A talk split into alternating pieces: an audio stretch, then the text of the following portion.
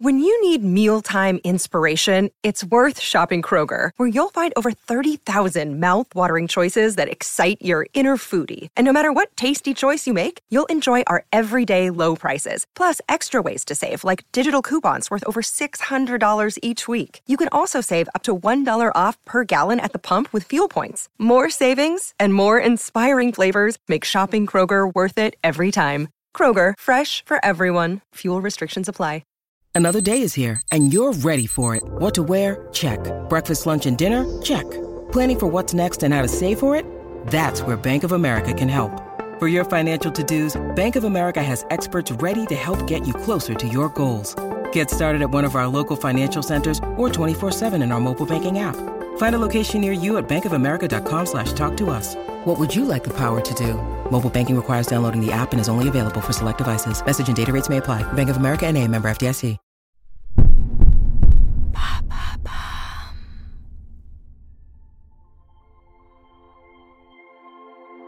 Marlène Dietrich et Jean Gabin. L'iconique actrice allemande et la gueule incontournable du cinéma français. Deux personnalités opposées que la guerre a transformées en exilés et réunies de l'autre côté de l'océan. Pour eux, aimer, c'est partir au front. Leur passion fut éphémère, rythmée par l'histoire de ce conflit qui les a transformés. Une histoire d'intégrité, d'exil et de courage, une histoire d'amour.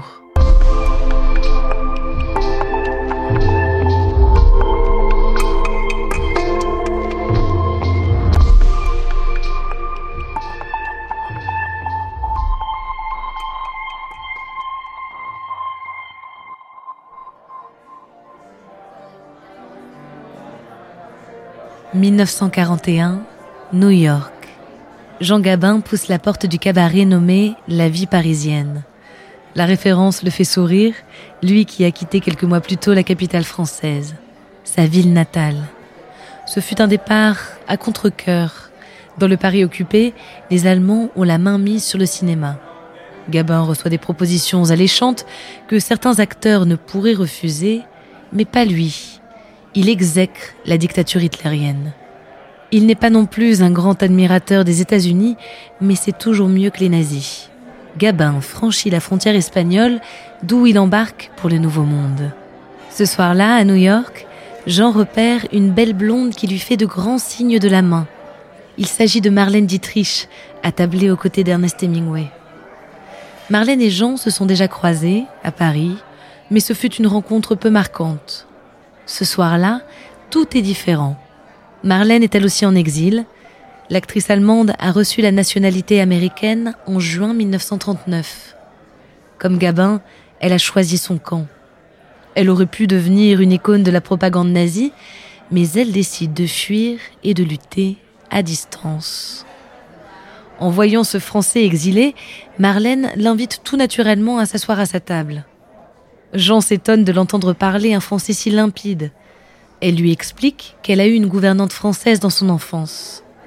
Rapidement, au fil de la conversation, Marlène fait une proposition à Jean.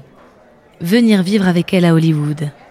Pour l'aider à perfectionner son accent américain, pour l'aider à se faire une place dans le milieu. Elle l'a déjà fait avec le réalisateur René Clair, pourquoi pas lui? En vérité, Marlène est séduite par Jean. Quel charisme Comment avait-elle pu passer à côté lors de leur première rencontre? Jean accepte la proposition. Ils s'installent tous les deux dans une villa près de Sunset Boulevard. Le jeu de la séduction commence, malgré leurs nombreuses différences. Marlène est une femme lumineuse, ultra sociable, toujours entourée d'hommes et de femmes qui l'adulent. Il faut dire qu'elle est adorable, pleine d'esprit, toujours agréable. Jean est plus sauvage, timide. Il parle peu et dégage une nonchalance qui dénote avec les sourires forcés d'Hollywood. Il n'en fallait pas plus pour que Marlène tombe amoureuse. À l'époque, elle est mariée à Rudolf Sieber. Elle entretient avec lui une amitié platonique, c'est son plus grand confident. Elle lui parle de Jean dans un courrier.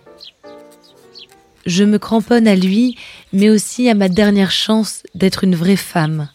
J'ai promis à Jean de le rendre heureux pour toujours. Je devrais en être capable, avec tous mes talents.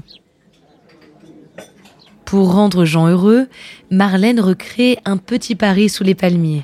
Elle mitonne des plats traditionnels, elle invite d'autres exilés français. Jean Renoir, Charles Boyer, Jean-Pierre Aumont. Jean est bel et bien amoureux. Il l'appelle sa grande. Mais leur petite bulle n'est pas imperméable à la guerre, toujours présente, toujours plus proche. Pour participer à l'effort, Marlène passe du temps à la Hollywood Cantine, un club où les soldats de retour du front se voient servir des repas gratuits par des stars hollywoodiennes. Quant à Jean, il lui est de plus en plus insupportable de faire le guignol, comme il dit, devant les caméras d'Hollywood, et bien payé en plus. Pendant que de l'autre côté de l'océan, des personnes se battent. Il est terrorisé à l'idée de devoir rester vivre aux États-Unis si les Allemands sortent vainqueurs. Il est temps d'agir. Il s'engage et en avril 1943, il reçoit l'ordre d'embarquer pour Alger comme canonnier au sein des forces navales libres du général de Gaulle. Il découvre la peur, mais il prend des risques. Il ne veut surtout pas passer pour un planqué. Marlène s'engage elle aussi. Au sein de l'United Service Organizations, le service artistique de l'armée américaine. Elle partage le quotidien des troupes. Son rôle, leur remonter le moral et chanter pour eux sur de nombreuses scènes.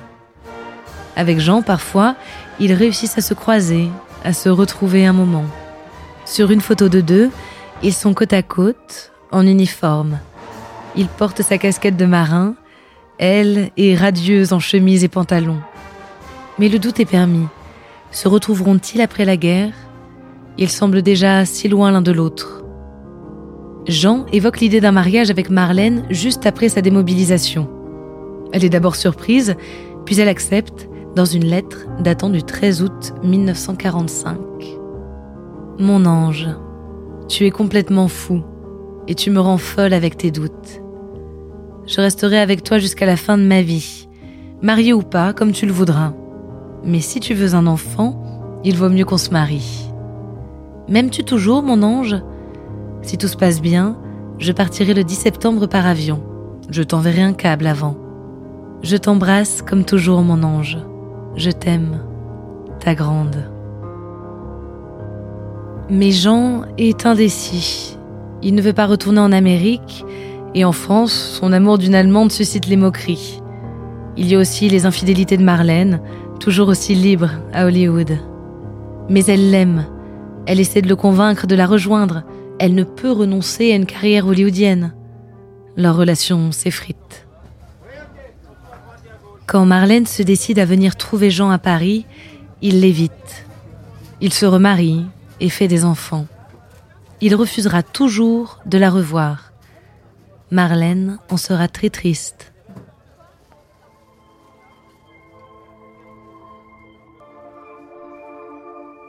En 1945 et 1946, Jean et Marlène furent tous les deux décorés par la France pour leur engagement pendant la guerre. Cette guerre qui les a fait se rencontrer et se perdre. Cette guerre que l'un comme l'autre, ils n'auraient pu ignorer, même au prix de l'amour qu'ils se portaient.